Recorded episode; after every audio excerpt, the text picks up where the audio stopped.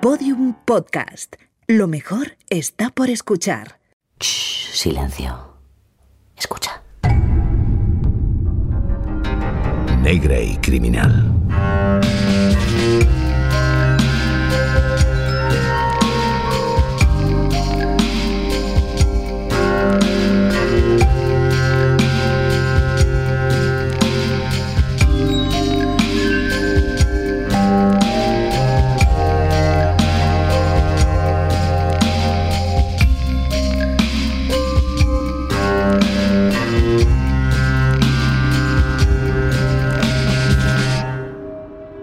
Hay un cierto tipo de mal al que se ve llegar desde lejos, el mal cotidiano, el repetido y calculado, que en ocasiones nos deja reaccionar, estar casi preparados, salvarnos.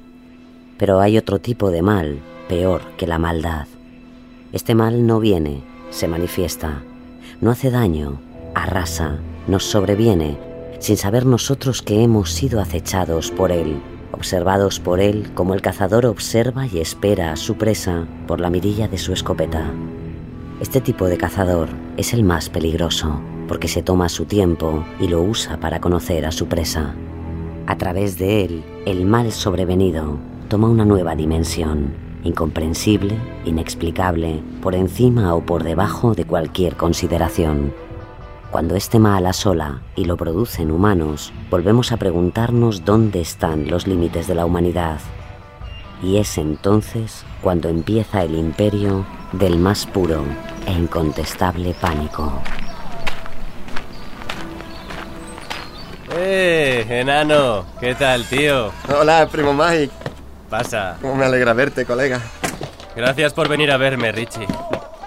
Eh, ¿qué coño es eso? ¿Qué te ha pasado en el ojo? Ha sido mi viejo. El cabrón estaba borracho otra vez. Nos ha dado una paliza de la hostia. Creo que le ha roto la nariz a mi madre. Mira, Richie, vas a tener que darle una lección al cerdo de tu padre. En este mundo de mierda o eres el cazador o eres la presa. ¿Entiendes? Odio al muy hijo de puta. Un día me lo voy a cargar. Así me gusta, primo, con dos pelotas. Pero ahora nos lo vamos a pasar bien, ¿qué cojones? Ponte cómodo, voy a por dos cervezas. ¿Has traído la hierba? Una María cojonuda. Se le he mangado unos prengados de clase. Genial, ese es mi primo. ¿Y tu mujer está en casa? Esa zorra. Llevamos todo el día discutiendo por gilipolleces. Se encerrado en su habitación a llorar. Olvídate de ella, no nos va a joder la tarde. Venga, un brindis. Por los cazadores. Por los cazadores. ¿Me las vas a enseñar? ¿El qué? No me toques los huevos, tío. Lo sabes de sobra. ¡Eh! No te pases ni un pelo, niñato. A un boina verde se le habla con educación. Te recuerdo que soy un veterano condecorado. Me he jugado el cuello en la puta selva por este jodido país de maricas que no respetan a sus soldados. A si se entera todo el mundo y tú de paso. Perdona, primo Mike. De verdad, lo siento. Es que estoy deseando ver tus fotos. Venga, acaba de hacerte ese porro que necesito relajarme. Y te las enseño. Genial. Siempre hacías las fotos cuando terminabas de... Ya sabes. Siempre. Una Polaroid por cada una de esas putas. Cojonuda. Mira, a ver qué te parece esta.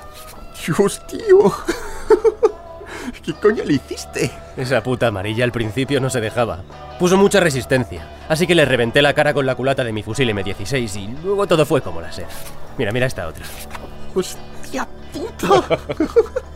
Estás como una puta cabra. Cuidado con esa boca, primito. Ya te lo he dicho antes, a un cazador hay que mostrarle respeto. Mira, mira esto.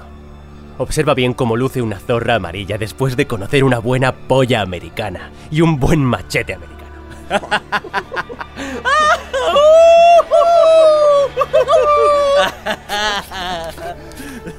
¿En la guerra se puede hacer todo esto? Recuérdalo, Ricardo. La vida y la guerra son lo mismo. Tienes que elegir si quieres ser el cazador o la presa. O un violador y un asesino. Joder. ¿Qué coño haces aquí? No te he oído llegar. Pareces un puto Charlie acechando en la selva. Mueve tu culo fuera de aquí. Déjanos en paz de una puta vez. Tú a mí no me dices lo que tengo que hacer, tarado de mierda. ¡Háblame con respeto, puta! Te juro que acabarás como una de estas amarillas. Uy, ¿qué vas a hacerme, puto depravado? ¿Violarme, mutilarme, asesinarme y luego sacarme una foto como a tus novias vietnamitas? ¡Te vas a enterar, zorra! ¿De qué me voy a enterar, soldado? ¡Eh! ¿A dónde coño vas? ¿Y tú qué coño miras? No le hables así a mi primo. ¿Sabes qué, chaval? Tú eres peor que él. A ver si con esto me hablas con más respeto. ¿Eh? Venga, Miguel. venga, ¿qué? ¿Qué es lo que decías antes? Miguel, Miguel, cariño. Suelta ese revólver. Vamos a hablar. Solo quiero que superemos esto tú y yo juntos. Suplicas igual que las amarillas a las que me follaba. Mike, por favor. Necesitas ayuda, amor mío. Perdóname, ¿vale? Perdóname. Di patata.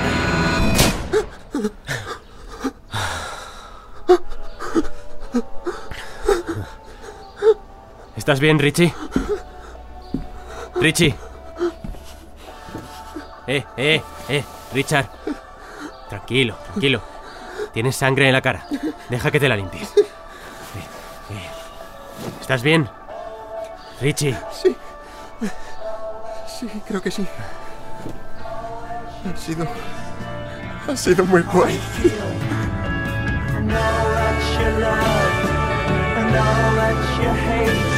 Richard Ramírez, el acosador nocturno, con Mónica González Álvarez.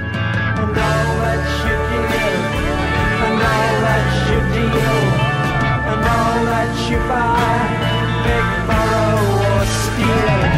And all you create, and all you destroy, and all that you do, and all that you say, and all that you and everyone you meet, and all that you slight, and everyone you fight, and all that is now, and all Aquel crimen a manos de su primo Mike, excombatiente en la guerra de Vietnam, fue un antes y un después en la vida del pequeño Ricardo Leiva Ramírez. La mala influencia que ejercía sobre aquel pequeño de nueve años, en una etapa especialmente sensible en el desarrollo, provocó en él interés por la sangre, la delincuencia, las drogas. Tampoco ayudó en absoluto haber nacido en una familia muy estricta, donde su padre, inmigrante mexicano, propinaba continuas palizas tanto a él como a su madre o hermanos. Los golpes eran una constante en pos de la disciplina. Menos aún ayudó que le diagnosticasen epilepsia, algo que le produjo un absoluto miedo a la muerte y que logró superar visitando cementerios y transformando aquel pavor en una completa fascinación. Así lo explica el psicólogo forense Res Weber. La temprana adolescencia es el momento de la impronta. Es cuando nuestras estructuras sexuales internas más básicas se desarrollan por una fusión entre sexualidad y violencia. En el caso de Ramírez, dos fuerzas de vida, que generalmente se mantienen separadas, se fusionaron de forma permanente. La sexualidad, bajo la distorsión, la perversión, reflejaban una especie de reestructuración permanente de la psique de Ramírez. Nacido en la ciudad del Paso, en Texas, en 1960, Richard, o Richie como le solían llamar familiarmente, era un chaval tímido, retraído, solitario, que no podía interactuar como quería con sus compañeros de colegio al padecer episodios epilépticos. Esto lo aislaba y se sentía rechazado e incomprendido. Su amiga de la infancia, por ejemplo, Joe Pinon, ya entonces se percataba de lo diferente que era aquel niño. Él era completamente diferente y ya no se parecía a los niños, a los niños normales, ya sabes. Parecía algo sucio, definitivamente había cambiado. La vida lo había cambiado. Un aislamiento que con los años generaría un especial resentimiento, frustración y sed de venganza, y que tomaría como ejemplo, como un mal ejemplo, a su primo Mike, al que por cierto un tribunal no condenó con pena de cárcel por matar a su mujer, sino que lo envió a un centro psiquiátrico a sufrir estrés postraumático tras el citado acto bélico. Sin embargo, antes de este asesinato, los primos pasaron mucho tiempo juntos. Demasiado, quizás, como veremos más adelante.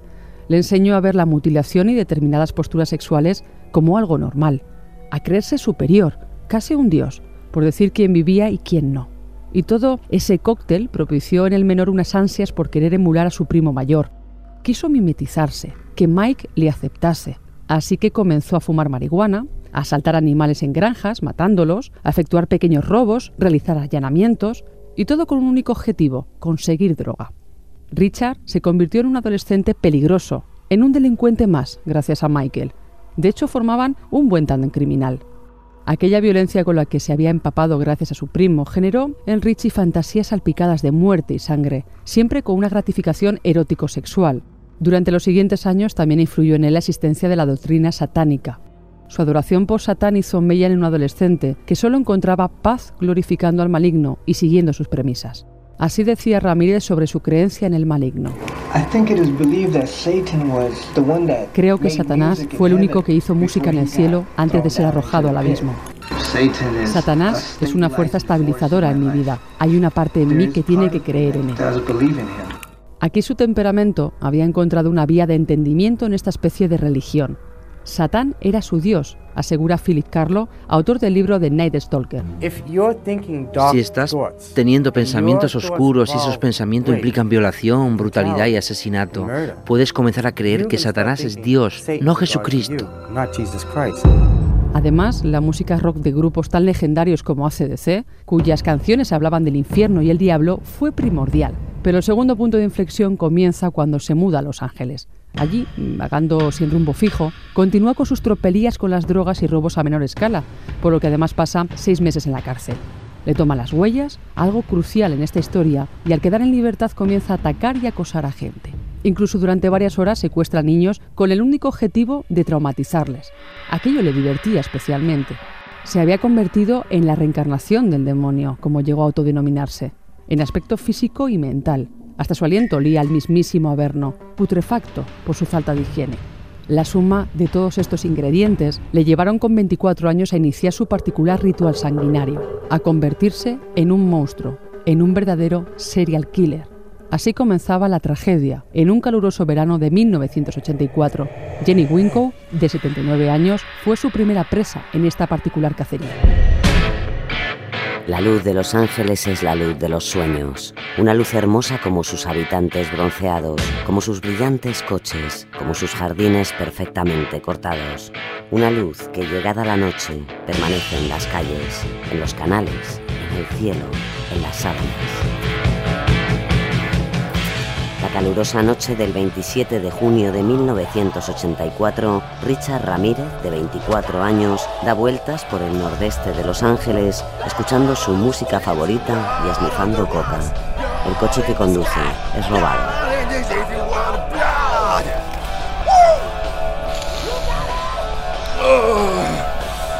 ¡Hostia puta! ¡Qué mierda ¡Sangre en las calles! ¡Sangre en el cielo! ¡Sangre en las sábanas! ¡Claro que sí, joder! Oh, me he quedado sin pasta, necesito más coca de esta. Uf, ¡Qué puto calor hace! Y al excesivo calor del verano, la luz de los sueños se torna en pesadilla. Richard arde por fuera y por dentro. Hace un calor insoportable. Richard. Eh. ¿Quién eres? ¿Quién anda ahí? Richard. ¡Eh! ¿Dónde estás? ¿Quién coño eres? ¿Oigo voces en mi cabeza? Hostia puta. Richard. ¿Qué? Joder, ¿quién coño eres? Seas quien seas. ¿Acaso no me reconoces? Cojones, eres el jodido Lucifer. Yo amo a Lucifer. Soy su mejor siervo. Me follaría a Satanás. Richard, has de contestarme a una pregunta. ¡Uh! ¡Belzebú me entrevista! ¡Uh! ¡Esto es rock! ¡Dispara, tío! ¿Eres un cazador o eres una presa? Alucinando. Creo que tenido que subir muy rápido. Hace. Hace mucho calor. ¿Eres un cazador o eres una presa? ¡Contesta tu amo! ¡Cazador! ¡Es un cazador! ¡Cazador, un puto cazador! Pues caza, Richie. Caza para mí. ¡Sí! ¡Sí, mi señor de las tinieblas! ¡Sangre en las calles! ¡Sangre en el pueblo! ¡Sangre en las sábanas!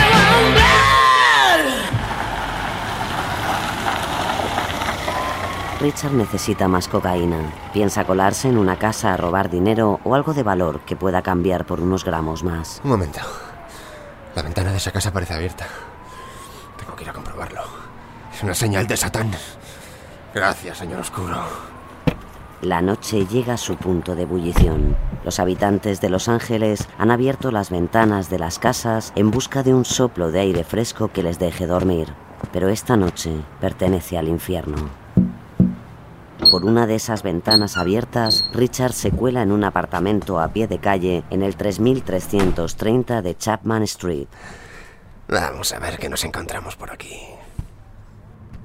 Allí duerme Jenny Wincox, de 79 años. Vive sola, no tiene dinero, no tiene nada de valor. Hola, abuelita. ¿Estás sola? Voy a darme una vuelta a ver qué encuentro por ahí y ahora estoy contigo. El intruso, vestido de negro, examina el apartamento como una sombra sin encontrar nada. Decepcionado, vuelve y contempla a la mujer dormir. En la oscuridad del cuarto brilla un afilado cuchillo de caza de 15 centímetros y la maquinación infernal del acosador nocturno se activa. Ahora lo entiendo, mi señor. Acepto tu prueba. Cúmplase pues tu voluntad. Para no volver a pararse nunca más. ¡Muere! ¡Muere! ¡Y reúnete con Lucifer, maldita zorra!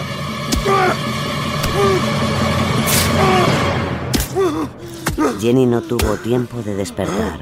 Ramírez la cuchilló con tanta fuerza en pecho y cuello que casi la decapita. Después abusó sexualmente de ella. Al día siguiente, Jack, uno de sus hijos que vivía unas plantas más arriba, encontró el cadáver de su madre. Pero las autoridades no atribuyeron este crimen a Ramírez hasta el 5 de septiembre de 1985, cuando pudieron comprobar sus huellas. Sin embargo, la semilla del Night Stalker, el acosador nocturno, ya estaba plantada. Con este primer crimen, el hijo del Averno se había bautizado.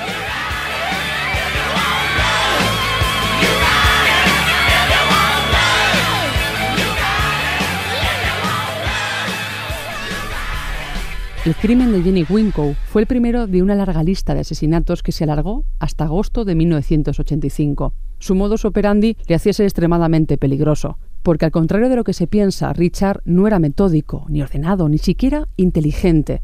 No seguía un patrón determinado, no tenía preferencia alguna en cuanto a sus víctimas, lo mismo elegía a mujeres que a hombres, niños o ancianos, no le importaba la raza, la edad o la condición, era impulsivo e inhumano, y esto lo hacía ser tan imprevisible como letal. Igual robaba que maltrataba, violaba o mataba a sus presas. En cada ataque utilizaba armas distintas, desde un bate de béisbol hasta un puñal, cuchillos o varios modelos de pistolas. Los detectives Fran Salerno y Gil Carrillo, del Departamento de Homicidios del Condado de Los Ángeles, fueron los encargados de investigar unos casos que aparentemente no tenían conexión alguna.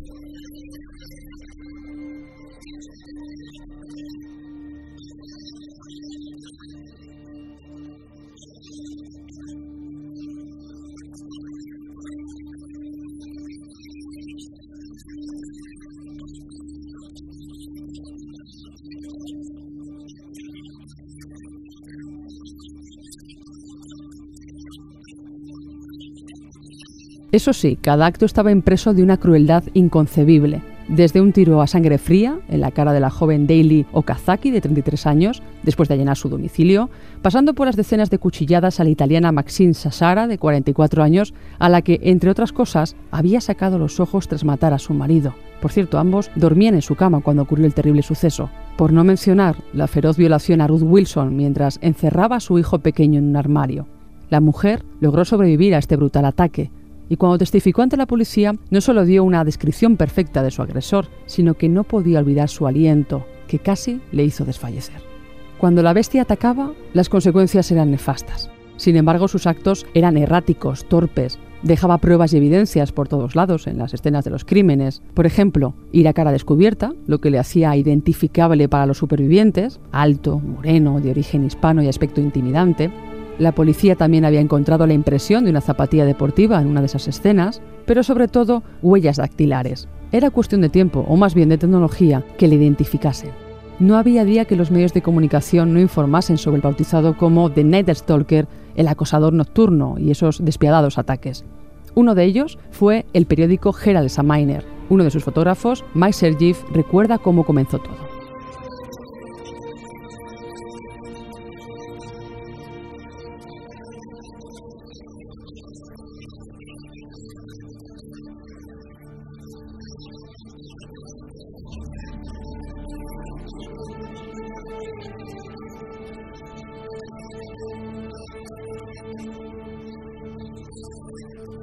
La furia y la fuerza empleadas en cada asesinato le hacían comparable al mismísimo Jack el Destripador, asevera el autor de The Night Stalker. Para poder entender los crímenes de Night Stalker, tienes que entender que hablamos de la reencarnación de Jack el Destripador. Hablamos de un individuo que obtiene placer del hecho de clavarle a alguien un cuchillo. En el verano de 1985, la escalada de violencia llegó al punto más álgido. Por entonces, Richard llevaba ya 23 víctimas, 12 asesinadas impunemente, mientras tarareaba Ned Prowler de ACDC, la canción que fue su peculiar himno criminal y que le acompañaba durante sus cacerías. Por su parte, la ciudad de Los Ángeles vivía sumida en un continuo terror. Se dispararon la venta de armas, de alarmas de seguridad y de perros guardianes. Los ciudadanos estaban completamente aterrados, y así lo vivieron algunos de los periodistas de la época.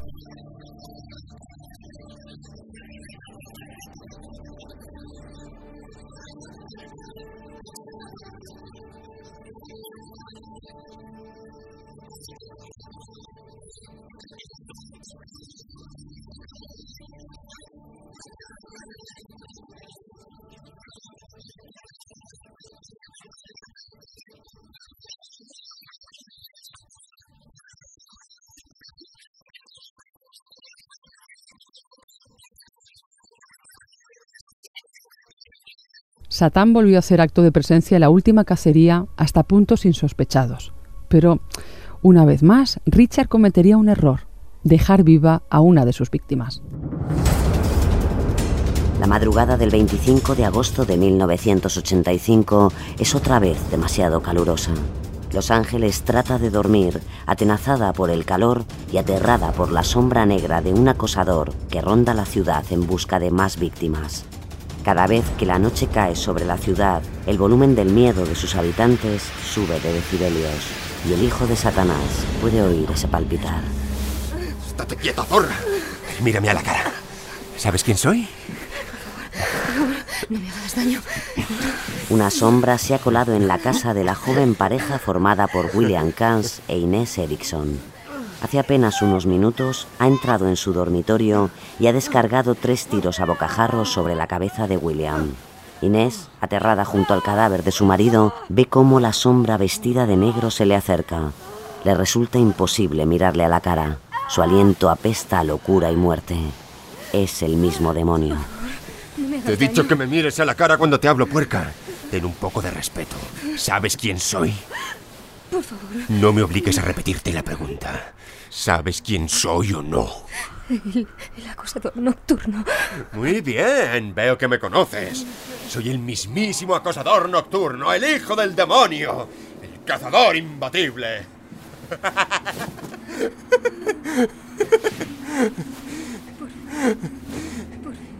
Escúchame bien. Soy el cazador y tú mi presa. ¿Me entiendes, puerca? Yo tengo el poder. Rabioso y frustrado tras no encontrar nada de valor en la casa, viola a la chica. Aún no ha terminado de exhibir su fuerza maléfica. A estas alturas, Richard había dejado de ser Richard. Su apodo, acompañado de su retrato robot, estaba en cada escaparate, en cada periódico, en cada pantalla. Desde que asesina, en Los Ángeles se baten récords de temperaturas altas, también de ventas de armas y perros guardianes. El pánico se había adueñado de la ciudad. Por favor, para. Sé dónde hay dinero. ¿Qué dices, puerca? No hay nada en esta cocilga. Tengo dinero. Es- Está escondido. Júralo por Satanás. Lo juro. Pero para, te lo ruego. Inés entonces le muestra un escondite donde su pareja guardaba algo de dinero. Lo hace con la esperanza de ganar tiempo o con suerte de que le perdonara la vida. Pero tras encontrar el botín, el acosador la viola de nuevo. Obsesionado con ella, continúa torturándola. Ahora jura que adoras a Satanás. A Satanás. ¡No te oigo! ¡Más alto cojones que te oigan en el infierno! Juro que adoro a Satanás. Satisfecho, Ramírez saca una pistola y posa el cañón en la cabeza de su víctima. Muy bien. Gracias por todo, perra de Satán. Ha sido un placer. Inés se encuentra al límite de lo soportable y espera lo peor. Pero de repente la sombra desaparece. El invasor se marcha.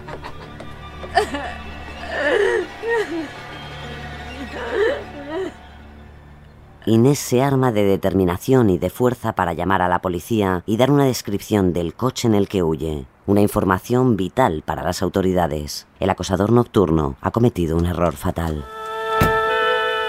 Space Ramírez solía esconderse en habitaciones de hoteles cochambrosos de las zonas más deprimidas de Los Ángeles, locales donde nadie pide el carnet de identidad. Noticia de última hora. El acusador nocturno ha vuelto a atacar. Los hechos acontecieron en el barrio Me de encanta Mission ver Viejo, esta en el condado de Orange, a unos 80 kilómetros al sureste de Los Ángeles. Venga, asquerosos de buitres, contadle al cazador que habéis averiguado. mientras dormían. Carnes murió asesinado y Erickson fue violada, tras lo cual el acusador nocturno robó dinero ¡Ese soy y yo, huyó. cabrones! Por este se le atribuyen 34 Imparto la de auténtica violencia justicia física, 14 divina. de ellos mortales. Fuentes fidedignas nos han confirmado en exclusiva que la escena del crimen está plagada de huellas que se están analizando. Las autoridades del estado de California disponen de un innovador sistema de identificación dactilar. ¿Qué coño significa esta Consiste en el mierda? reconocimiento de una huella cuando es introducida en el archivo, donde se compara con otras semejantes hasta que se encuentra otra idéntica perteneciente al sospechoso. Hijos de puta. Para ello, este debe haber sido fichado con anterioridad por las autoridades. Os creéis muy listos con vuestras huellas. Por mí os las podéis meter por el culo. Está nervioso. Richard sabe que el Departamento de Policía de Los Ángeles le fichó en 1982, cuando estuvo en la cárcel por tráfico y consumo de drogas. Quizás este nuevo tipo de investigación no sea más que un alarde de la policía, pero por si acaso Richard prefiere quitarse de en medio durante unos días. Ahora me voy a visitar a mi familia hasta que se tranquilice esta escoria. Pero pienso volver para acabar con vosotros. El cazador os eliminará uno. Lo que el acosador nocturno no sabe es que para cuando regrese a Los Ángeles el 31 de agosto, siete días después de su último ataque, su identidad ya se ha hecho pública. Ya no es el demonio, vuelve a ser Richard. Y todos los angelinos, desde el primer agente de la ley hasta el último vecino, conocen su cara y no descansarán hasta dar caza al cazador. Aquel innovador sistema de identificación dactilar fue clave para dar con Richard Ramírez. La policía ya contaba con sus huellas en la base de datos, así que era cuestión de horas que se cotejasen y que diese un resultado positivo. El forense Bever describe por qué asesinos en serie como el acosador se ven impunes ante la ley. Y una serie de asesinos en serie comienzan a imaginar que su matanza es una competición entre ellos y la policía, y ellos y la sociedad. Y a medida que los esfuerzos para atraparles se vuelven más públicos, más enérgicos, al conseguir escapar son conscientes de su extraordinario poder. Aquí están todos estos detectives educados, policías, psicólogos, psiquiatras. Él puede triunfar sobre el titular. Pero no solo eso. El testimonio de la superviviente del último ataque, Inez Erickson, sirvió para encontrar el coche del asesino, un Toyota familiar de color naranja. También otra declaración, la de un muchacho que mientras arreglaba su bici en el garaje había memorizado la matrícula por resultarle de algún modo muy sospechosos sus movimientos. El joven se lo facilitó al Departamento de Policía de Los Ángeles a la mañana siguiente. Así que gracias a ambos los agentes encontraron el Toyota en el aparcamiento de un McDonald's. Y allí iniciaron la vigilancia, esperando que su dueño apareciese. Pero Ramírez había puesto tierra de por medio, así que lo registraron y lo analizaron. Apareció una huella que al contrastarla con la base de datos daba un resultado. Richard Ramírez. Acababan de encontrar al acosador nocturno. De inmediato se hizo pública su identidad. Toda Los Ángeles conoció quién era el asesino en serie que había estado aterrorizando a la ciudad en los últimos meses. Así que cuando Richie regresó de su viaje a Tucson, ajeno a todo este impacto mediático, comenzaron los problemas. Cogió un autobús y pese a tomar precauciones todos los pasajeros le reconocieron. Decidió bajarse de inmediato. Sabía que la policía estaba cerca.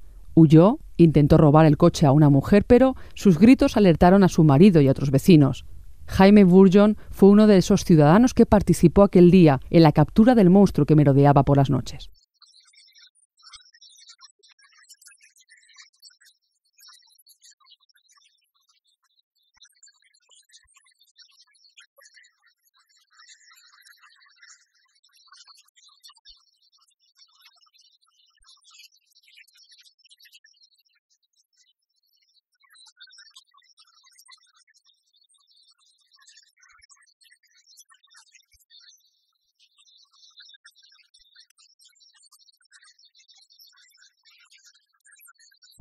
Tras su detención, el asesino fue acusado de 31 delitos graves y 14 asesinatos, pero aún quedaba un largo y grotesco proceso judicial por delante. La chulería del acosador nocturno hacía estremecer a los familiares de las víctimas. Con su melena ingobernable, su traje y su dentadura nueva, la estrella posa para los fotógrafos haciendo el signo de los cuernos con las manos y fanfarroneando ante la horda de mujeres que lo adora. No es una estrella de rock, es Richard Ramírez durante su esperpéntico juicio, que arrancó el 30 de enero de 1989 y se alargaría hasta la lectura de su condena el 3 de octubre. Señor Ramírez, puede ponerse en pie para escuchar su condena. Señor Ramírez, ¿me ha escuchado? Sí, tío. Ya estoy de pie. ¿Qué tal me queda el traje? ¿Sería tan amable de quitarse las gafas de sol mientras procedemos? ¿No le gustan, señor juez? Son de estilo aviador, como las que llevaban los veteranos del Vietnam. Hay que respetar y honrar a los veteranos. No voy a entrar en cuestiones de moda, señor Ramírez. Estamos aquí por una razón muy seria. Le ruego se las quite. Por supuesto, señor juez. Hola a todos, colegas. Con vosotros el único e inigualable acosador nocturno. Eh, tú, muñeca, te invito a cenar. ¡Viva Satán! ¡Viva Satán y mis puertas! Orden en la sala. Silencio a todo el mundo. Llévense a esa chica.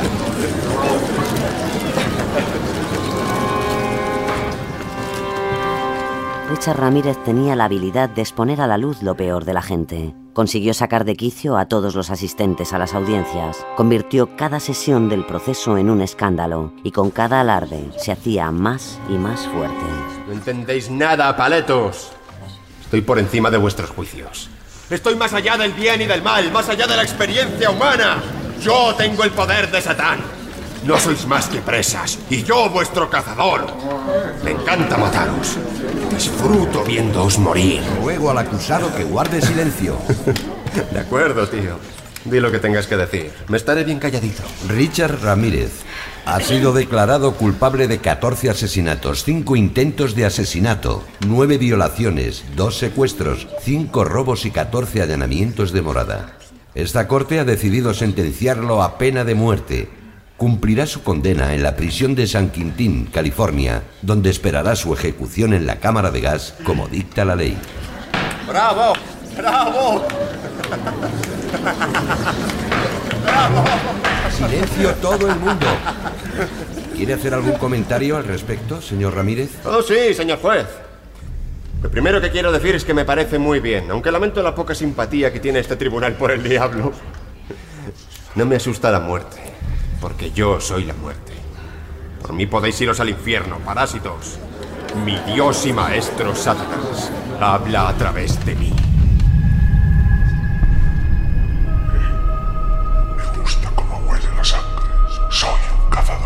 Me gusta cómo huele la sangre. Soy un cazador. Todos llevamos el mal en nuestro interior. Todos llevamos el mal en nuestro interior. Hago el mal porque la tierra está sembrada de maldad. Hago el mal porque la tierra está sembrada de maldad. Yo y mis actos somos puros. Yo y mis actos somos puros. Hemos tenido suficiente. Se levanta la sesión. Adiós, amigos. El acosador nocturno se despide de vosotros. Nos vemos en Disneylandia. Muy bien, Richie. Lo has hecho muy, pero que muy bien. Durante todo su juicio, Richard Ramírez mintió, se declaró predicador satánico y obstaculizó absolutamente todo el proceso. Se mostró insolente, arrogante y absolutamente carente de empatía. Ramírez nunca colaboró con la policía dando datos de sus crímenes. El jurado tardó cuatro días en deliberar su sentencia. El circo mediático que generó Richard Ramírez durante el juicio empezó en el mismo momento de su detención. Pese a las pruebas irrefutables que había contra él, desde huellas hasta testimonios de los supervivientes que lo reconocieron, este sanguinario delincuente, primero, no quería declarar y cuando lo hizo, defendía su inocencia. Las mentiras fueron un continuo. De hecho, el juicio tardó tres años en celebrarse porque Richard cambiaba continuamente de abogado defensor y cuando no lo hacía, aplazaban las sesiones con cualquier pretexto. Hubo muchas irregularidades. Además, el caso era de extrema complejidad. Por un lado, por los más de 100 testigos que había, las evidencias presentadas, y por otro, por una elección del jurado que estuvo marcada por la entrevista a más de 1.600 candidatos. Cuando llegó el momento de la vista, cada sesión era un escándalo donde reinaba la crispación. Ramírez no solo se mostraba desafiante con los allí presentes, sino que la emprendía a gritos para generar terror. Incluso recitaba premisas satánicas o se llegó a tatuar en la palma de la mano un pentagrama invertido, el signo inequívoco de adoración al innombrable. Desde el punto de vista de Ramírez, el juicio tiene que ser un evento insignificante. Su punto de vista sobre la vida después de la muerte y Satanás hace que vea las consecuencias de un juicio ordinario de la justicia penal humana como algo insignificante. Él ha asegurado su lugar en la eternidad satánica. También ocurrieron sucesos insólitos, como el asesinato a tiros de un miembro del jurado, algo que provocó el temor del resto de comparecientes, que por cierto temieron por su vida. Claro, la pregunta era, ¿quién había sido el artífice de tal crimen? Evidentemente todas las miradas se pusieron sobre el acusado. Se creía que él lo había ordenado. Al fin y al cabo, se hacía llamar líder de los sicarios y aquellos que fuesen en su contra acabarían muriendo. El peligro, por cierto, se cernía sobre los presentes. La periodista del Daily News, Sandy Gibbons, jamás olvidará aquellos momentos.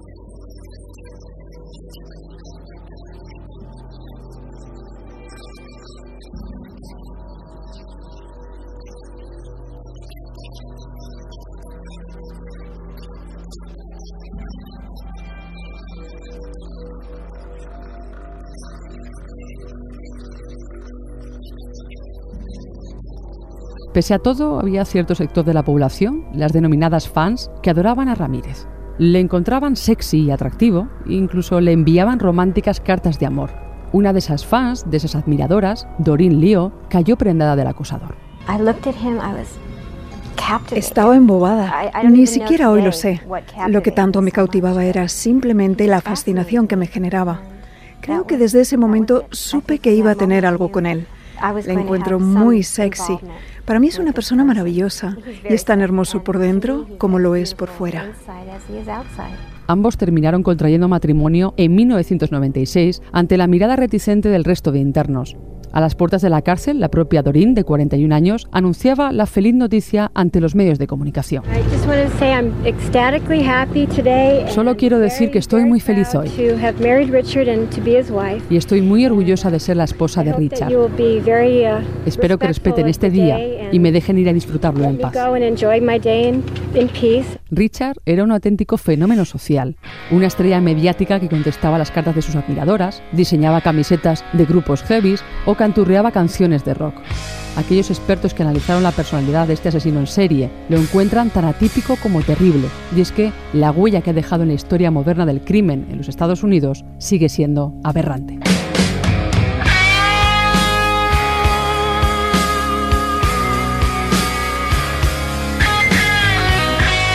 Richard Ramírez, alias el acosador nocturno, se convirtió en uno de los presos más célebres de San Quintín, una de las prisiones más peligrosas del país. Murió el 7 de junio de 2013 en el Hospital General de Marin, en California. Tenía 53 años y la causa de su muerte fue un linfoma. Su condena fue revocada una y otra vez a lo largo del tiempo por las irregularidades y la incompetencia de su defensa. De este modo consiguió evitar su ejecución durante 23 años.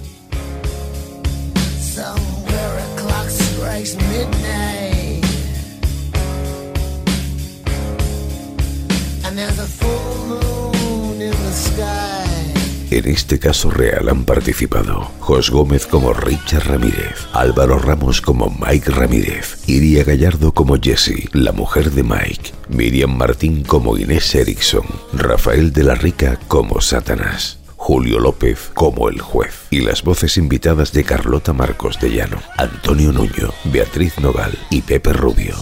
Guión de dramas Daniel Marín con la colaboración en el programa de Juan Ochoa. Realización y diseño sonoro Mona León Siminiani. Producción Fermín Agustí. Dirección Mona León Siminiani.